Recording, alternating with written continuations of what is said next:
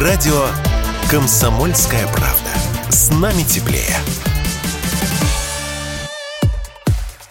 Эта неделя принесла сразу несколько новостей для любителей легкого электротранспорта. Во-первых, Минтранс намерен запретить самокатчикам пересекать дороги по пешеходным переходам. Проект постановления уже готов. Во-вторых, в Москве могут появиться специальные медленные зоны с ограничением скорости. Этим вопросом сейчас занимаются мэрия и ГИБДД, сказал в интервью РИА Новости глава Дептранса Москвы Максим Лексутов.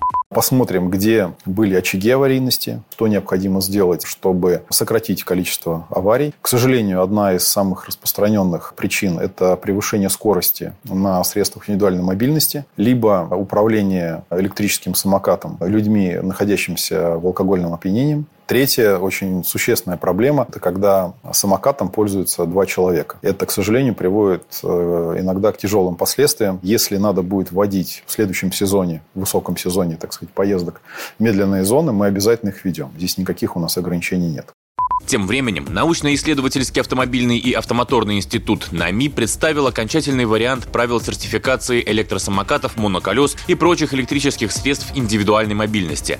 Иными словами, ГОСТ. В соответствии с ним, электросамокат должен иметь предустановленный на заводе ограничитель скорости до 25 км в час, плюс функция автоматического замедления в парках и скверах, принудительное ограничение скорости в 8 км в час с одновременным включением фары в пешеходном режиме и блокировка включения двигателя двигателя сложенного электросамоката.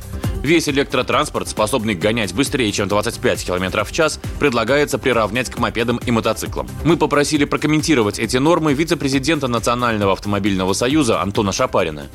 Ни сертификация, ни предложение Минтранса, ничего из этого не поменяют ситуацию. Сертификация легчайшим образом обходится. Будут делать э, сертификаты для ввоза этих средств транспортных не в Российской Федерации, где будет действовать этот ГОСТ, а в Киргизии и Казахстане, где на наш ГОСТ всем, собственно, все равно. К сожалению, ситуацию с электросамокатами, прежде всего с частными электросамокатами, исправить без жестких государственных мер не получится. А какие, например, меры это могут быть?